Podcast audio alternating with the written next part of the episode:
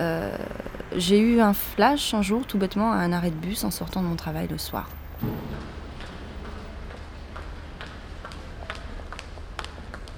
Je réfléchissais, je laissais mes idées un peu vagabonder sur le fait de euh, travailler loin de, mon domicile, éventuellement me rapprocher, qu'est-ce que ça impliquerait.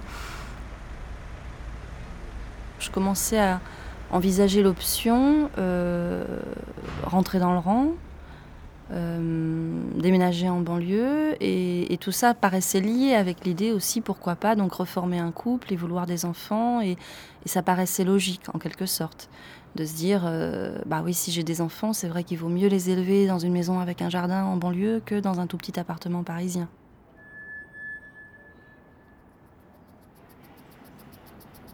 Avoir une voiture, parce que des enfants, ça se trimballe et ça se trimballe avec beaucoup de matériel. Tout ça, ça impliquait en fait de renoncer à des choses euh, qui me tiennent à cœur pour adopter un mode de vie dont j'ai pas envie, qui me convient pas du tout.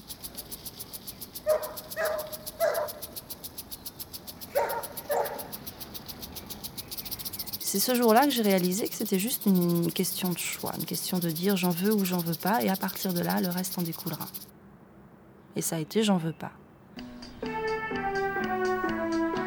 Appuie sur le bouton rouge pour choisir aventure éducative.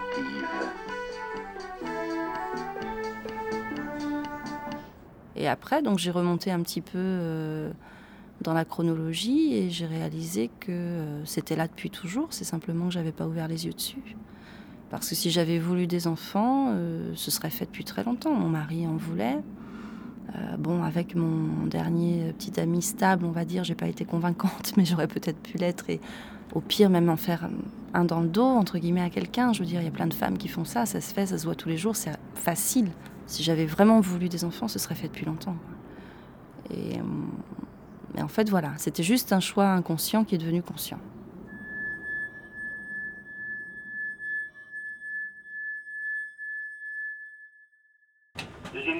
Voie, attention au train qui entre en gare. Éloignez-vous d'abord de pied, s'il vous plaît. Deuxième pied, deuxième voie, attention au train qui entre en gare. Voie 3, le train PE numéro 3000. 621 à destination du Louis va partir. Prenez garde à la fermeture automatique des portes. Attention au départ.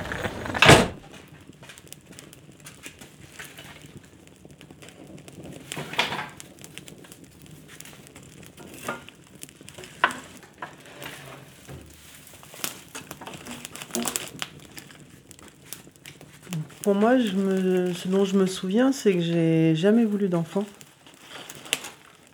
Et puis je me suis toujours trouvée très bien comme ça, sans enfant. Euh, quand j'ai retrouvé Eric, vivre avec lui sans enfant, c'était très bien. Jusqu'au moment où il a perdu son père. Et ça a été une grosse perte pour moi, euh, une vraie découverte de la mort en fait. Une vraie rencontre, euh, une première rencontre assez tardive puisque j'avais quand même plus de 30 ans.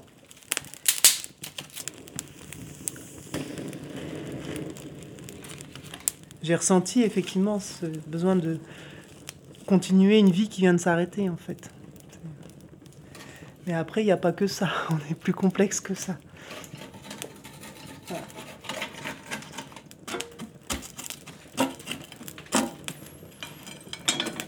Et les questions sur est-ce qu'on veut un enfant ou pas euh, sont devenues vraiment omniprésentes entre Eric et moi. Jusqu'au jour où on a fait le pas de, se lancer dans le projet, ce qu'on appelait le projet. On n'arrivait même pas à parler d'enfants. On en parlait sans le nommer.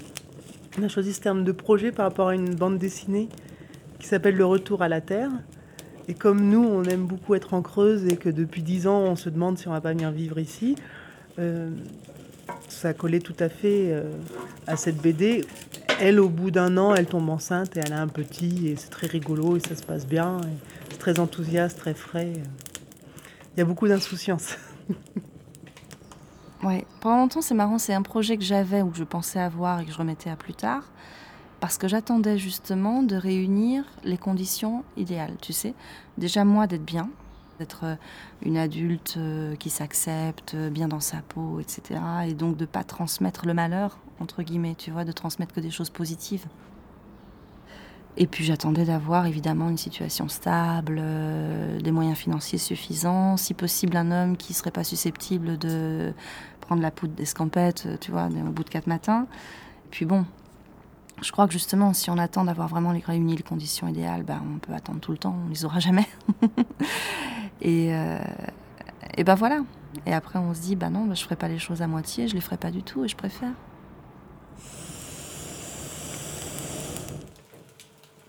Donc j'arrête la pilule en me disant de toute façon j'ai un an pour réfléchir, je serai pas enceinte avant. Et en fait si moi j'étais enceinte dès le deuxième mois. Et quand le test a été positif, ça a été la panique. Moi je voulais arrêter tout tout de suite. Mais Eric était très content, très ému. Donc j'ai voulu lui laisser de la place et accepter son, ses sentiments et essayer de les partager avec lui. Et puis j'avais aussi l'impression que pour ma belle que ma belle-mère avait aussi une demande vis-à-vis de nous et ma belle-sœur aussi. Même si après elle m'a dit mais on n'a jamais on t'a jamais rien demandé. Moi je l'ai ressenti. Alors est-ce que ça m'arrangeait de le ressentir ou est-ce qu'il y avait une vraie demande, je ne sais pas. Je me suis bah non, l'enfant, il faut le faire avant tout pour moi.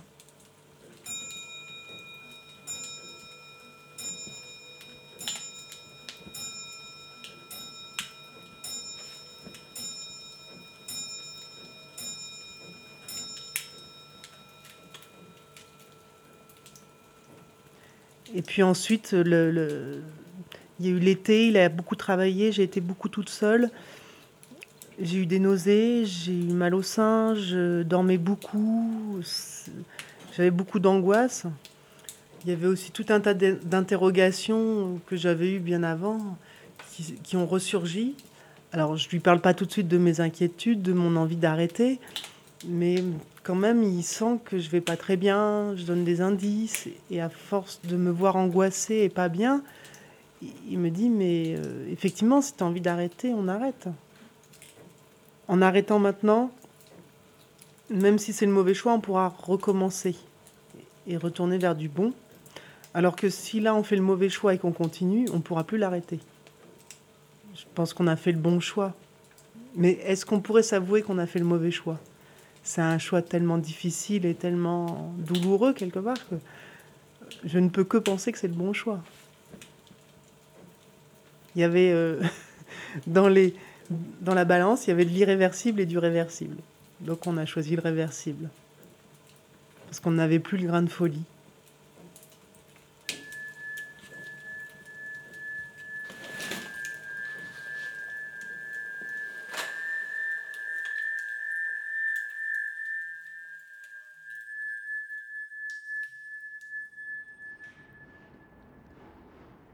Les raisons vraiment le, le- fondamentales pour lesquelles je veux pas d'enfant, c'est même pas de la peur, ça se définit pas par la négative pour moi. Ou alors si c'est de la négative, c'est du refus, on va dire. C'est le refus des contraintes, comme je te l'ai dit tout à l'heure, le refus du changement de vie, donc ça déjà c'est très important quand même. Et euh, c'est tellement global, c'est vraiment le refus, du modèle de vie que ça implique. Tu vois, j'ai pas du tout, je mets pas de lunettes roses quand il s'agit de voir la famille. Je sais que c'est plein de, de, de cris de larmes et de grincements de dents. Euh, et, et voilà, et devoir assumer des échecs et devoir. euh, non, j'ai pas du tout, j'ai pas du tout envie de ça. Viens t'amuser avec moi et découvrir ma journée.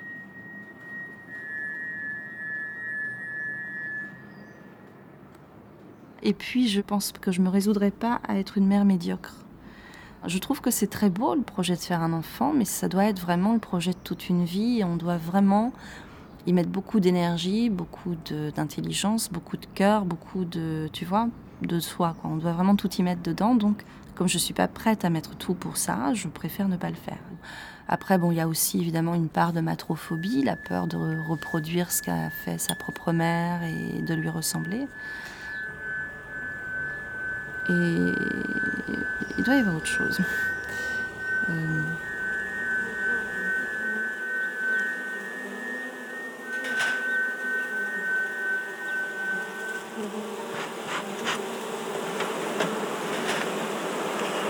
On va voir si ça a pondu. si la reine a pendu.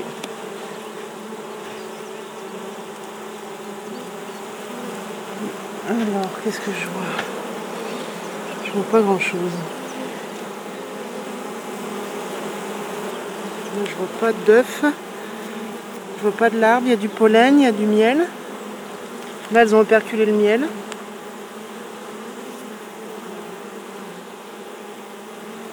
Un petit coup de fumée parce que...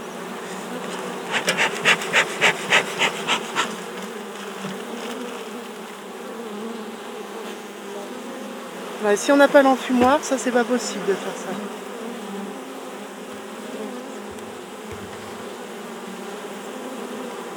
On les regarderait pendant des heures.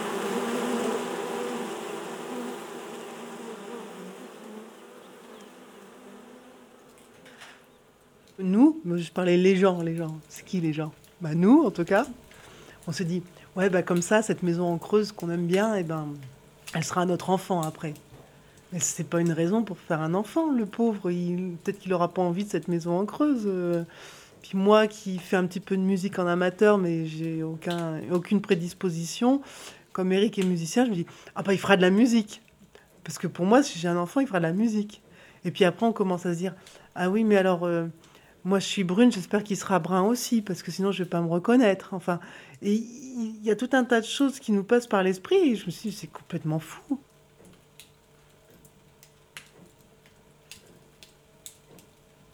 Il y avait de transmettre nos valeurs, effectivement. Mais je me dis, mais si jamais mon enfant n'a pas un point de vue euh, humaniste au sens des Lumières, euh, ou est pas écolo, euh, s'il veut rouler en grosse voiture et prendre l'avion tout le temps, ça va être épouvantable pour moi. J'étais pas prête à accepter l'altérité en plus.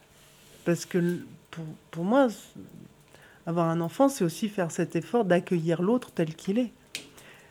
Et d'un autre côté, je dis que les enfants sont une pâte molle. Donc, euh, c'est pas vraiment l'altérité, c'est une altérité qu'on fabrique. Mais en même temps, on ne sait jamais ce qu'on fabrique.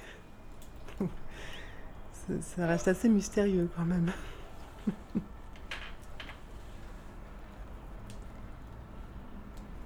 Mon histoire sentimentale, hum, si je pense que je peux te la résumer quand même en une ou deux phrases, globalement j'ai été très sérieuse quand j'étais jeune et plus du tout sérieuse en vieillissant. Donc après mon mari, ça a été la fête. Bon ça, ça a duré un temps évidemment, ça c'est amusant, mais, bon voilà, pas toute la vie quoi. Et, euh, et alors ce qui est drôle, c'est que quelques années plus tard, donc j'avais 32 ans, j'ai été à nouveau prise de cette envie de rentrer dans un schéma type d'être entre guillemets sérieuse, de me caser, de trouver un homme bien, un, un futur bon père de famille. Et hop, là c'était reparti, on est une famille, machin, etc. Et j'ai rencontré quelqu'un qui correspondait à peu près au, au profil. En route pour l'aventure.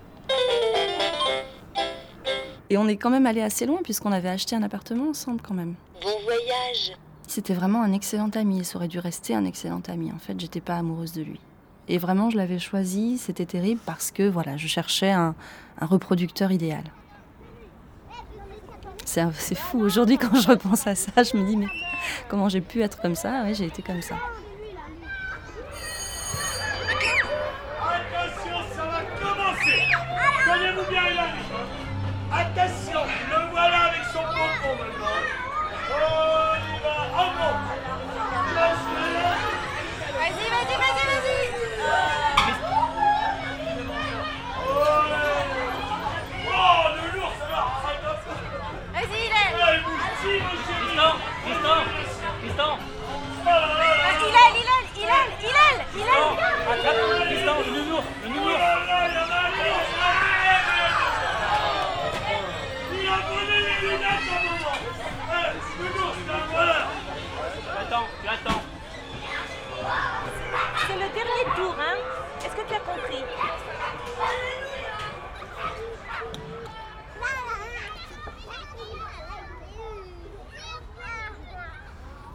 Et je pense que c'était euh, c'était complètement la pression sociale, c'était complètement le côté euh, j'ai 32 ans, c'est vraiment l'âge idéal, euh, c'est maintenant, et, le côté oui, répondre à un vide existentiel, donner une direction à ma vie, donner un but tout trouvé, donner.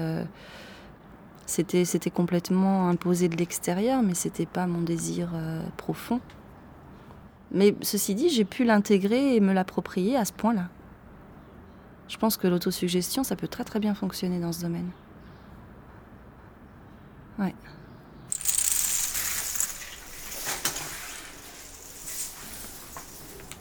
Tu miaules un peu?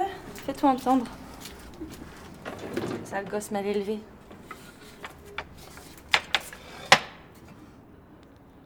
Georges, parle-nous un peu. Ouais, tu parles. Ninoche. Miaou. Parle. Qu'est-ce que tu dis? Miaou. Comment?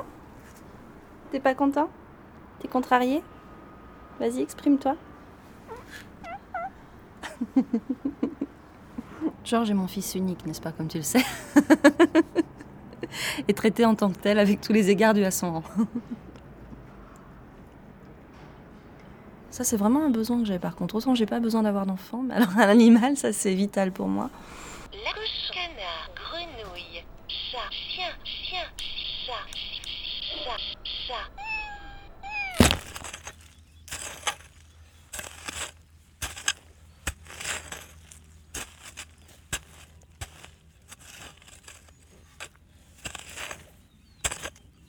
Eric m'a offert les semences de pommes de terre là et je suis ravi. C'est un des plus beaux cadeaux qu'on ait jamais fait. C'est de la pomme de terre vitelotte. Elle a la particularité d'avoir la chair euh, violette, presque le violet d'une betterave rouge.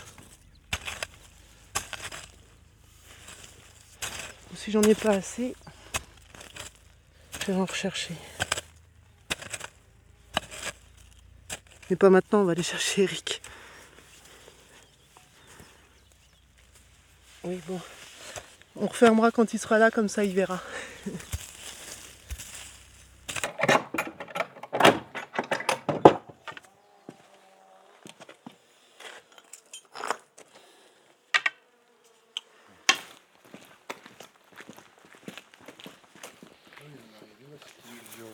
Parce que quand tu tombes moins souvent, tu as aussi plus Parce que de même, fleurs. même Coulot, il, euh, il dit qu'avec le gros, il a du mal quelquefois, quand c'est trop haut, etc. Il a du mal. Donc, euh, Tu peux aussi avoir des bêtes à la place. hein.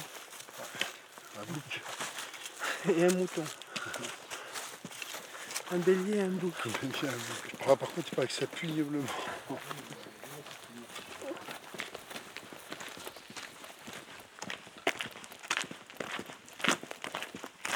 Les angoisses euh, pendant la grossesse, elles étaient liées à la responsabilité de devenir parent, mais c'est devenir mère, je crois, et devenir femme. Ça me renvoyait aussi à cette image de, de- de la mère, de celle qui est toujours bonne, toujours.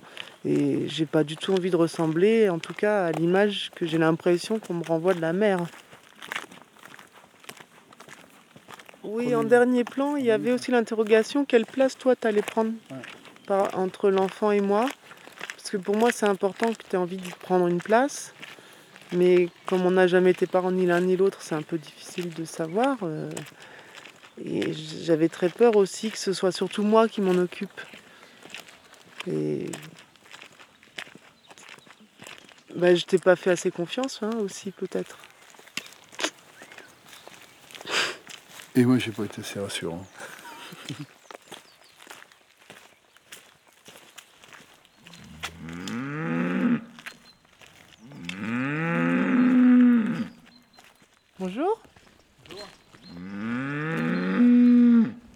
C'est la Normande là qui meugle.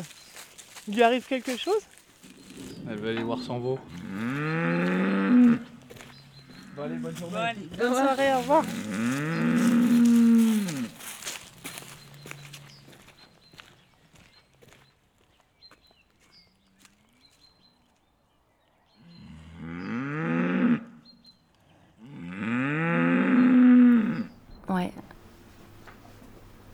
La, pression qu'on met sur les femmes dans la trentaine pour les pousser à faire des enfants, c'est quelque chose d'absolument insidieux.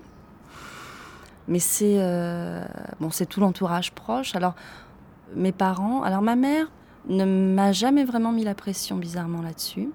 Mon père l'a fait. Alors si lui, évidemment, il l'a fait de façon assez éclatante, comme un peu tout ce qu'il fait. Euh, on s'est retrouvés un soir au restaurant euh, et, j'étais assise à côté d'une femme enceinte. Et ouais, il s'est levé, il est venu vers nous, je sais plus pourquoi, et après il a dit comme ça, mais vraiment fort, vraiment à la cantonade, euh, regardez-moi celle-là, elle va sur 40 ans, elle m'en a toujours pas fait un. Donc déjà j'avais 31 ans, elle va sur 40, c'est sympa. Et puis elle m'en a toujours pas fait un. Me quoi, ce m'apostrophe là, mais euh, ça m'a... Ouais. Euh, après, bon, il y a la pression des amis proches qui, euh, bah, forcément, elles en ont des enfants. C'est pas du tout méchant, c'est pas une pression euh, négative, mais c'en est une aussi. C'est ah vraiment quand tu auras les tiens, ce sera bien, tu sauras déjà comment t'en occuper, etc. Tu seras certainement une très bonne maman. Et puis alors après, c'est le milieu du travail, bien sûr, la pression complètement normative, surtout quand on quand on travaille dans des dans des secrétariats, on va dire ça comme ça. On, on te laisse pas le choix c'est évident que tu dois t'intéresser à ces conversations et que tu dois participer. Et même si tu n'es pas concerné, tu dois t'attendrir sur les enfants des autres. Tu dois forcément t'attendrir sur les enfants.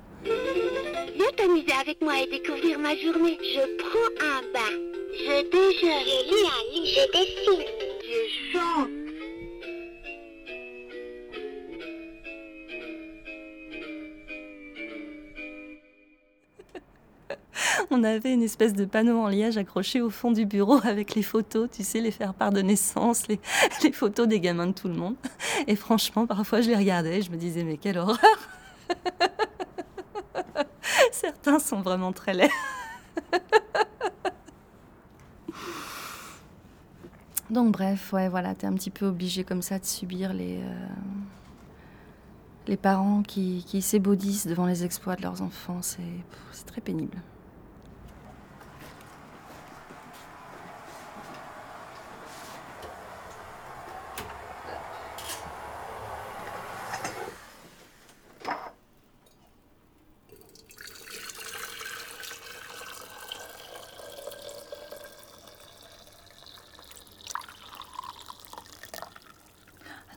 Laissé le chat tout seul avec le gâteau dehors, c'est pas prudent ça.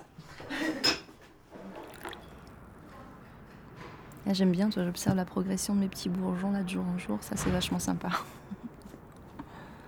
La réaction moyenne c'est euh, oui, bon, ok, euh, de toute façon, attends, t'es pas vieille, tu peux encore en faire plus tard, tu changeras d'avis, c'est parce que. Ah oui, c'est parce que t'as pas encore rencontré le bon. ouais. Nous, les pauvres petites femmes, on est là à attendre l'homme qui va nous révéler à nous-mêmes. Bon, ça c'est mignon encore, je me. Je le prends bien, on va dire, quand, on me dit ça. T'as pas trouvé le bon.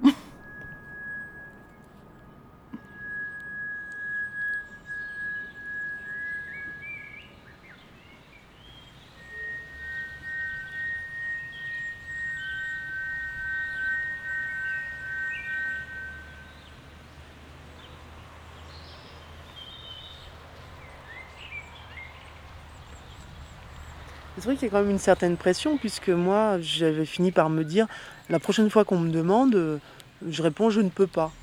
Ce qui est très flou, parce que ça ne dit pas je ne peux pas biologiquement, c'est je ne peux pas, parce que je ne suis pas prête, je ne me sens pas capable, j'ai pas confiance en moi. Mais c'était assez flou pour que ça embarrasse les gens qui posent la question et sans mentir. Mais c'est vrai que depuis aussi, j'ai développé beaucoup de stratégies. Si on commence à me poser ces questions, je dis toi, pourquoi t'en as, pourquoi t'en veux? Et comme les gens n'ont pas plus de réponse que moi sur mon non-désir, euh, quant à leur désir, bah, c'est vrai que peut-être qu'ils se méfient maintenant. C'est sûr que les femmes sans enfants aussi, ça fait peur euh, aux gens qui veulent la pérennité de la société, parce que c'est vrai que si tout le monde fait mon choix, euh, demain il n'y a plus de société. Moi, ça ne me dérange pas qu'il y ait des femmes qui ont envie d'enfants. Sinon, j'aurais plus d'élèves. Ce serait quand même dommage.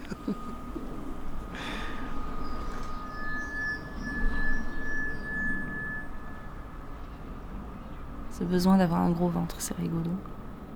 On est lourd, on se traîne, on a mal partout, on se relève la nuit 15 fois pour faire pipi, on a les jambes lourdes, on chope des varices.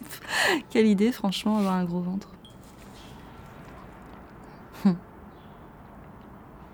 C'est marrant parce que tu vois, je sais pas. Et je saurai peut-être jamais si je suis fertile ou pas. Parce que j'ai jamais eu de grossesse non désirée. Et ça, c'est un autre signe, tu vois, de mon profond désir euh, de ne pas avoir d'enfant. Parce que je connais pas mal de femmes qui ont eu des avortements, des fausses couches, euh, au moins une fois dans leur vie, tu sais. Et moi, jamais. Jamais, jamais, jamais. Et, euh, et j'ai toujours fait très, très attention de ne pas tomber enceinte, tu vois. Je l'ai toujours vraiment évité soigneusement. J'ai pas besoin de tester ma fertilité, quoi. J'ai pas besoin de savoir si mon corps fonctionne, si j'ai bien tous les petits instruments à la bonne place. euh. Alors qu'il y a plein de femmes que ça travaille, ça.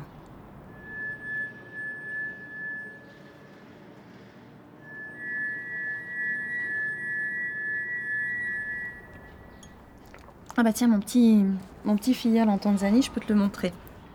Bon, c'est vrai que j'ai mis quelques photos récentes encadrées. Alors tu vois, ça c'est la plus récente que j'ai. Et euh, alors j'ai toujours une photo de lui tout seul et une photo avec sa maman, comme ça. Il est beau, hein? Et ça, c'est un truc que, bon, je m'en vante pas non plus à, à tout bout de champ, mais je suis quand même assez fière de ça. Je pense que je vais aller remettre de l'eau à bouillir parce que on n'a plus de thé.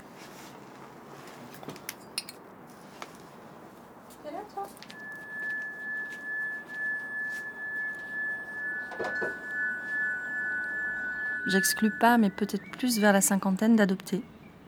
Parce que donc l'idée d'adoption, c'est quelque chose qui me. Une chose à laquelle je pense, on depuis très longtemps. Dans l'esprit, je trouve que c'est complètement admirable, c'est complètement philanthrope, c'est complètement humaniste. Euh, je trouve que c'est un geste qui est vraiment très beau, qui est loin d'être facile. Mais, euh, mais j'aime assez l'idée, quoi.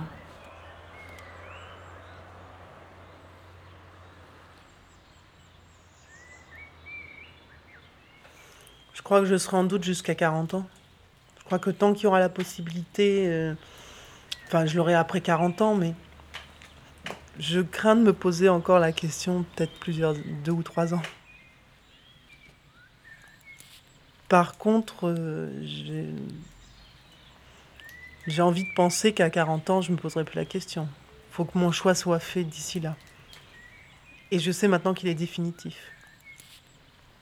Arte. Alors que quand je disais oui, j'aurais pas d'enfant, j'en veux, j'en, j'en aurais jamais, j'en veux. En même temps, c'était un jamais qui avait le temps de changer. Radio. Alors que maintenant, c'est un peut-être qui ne changera plus. Point. Comme.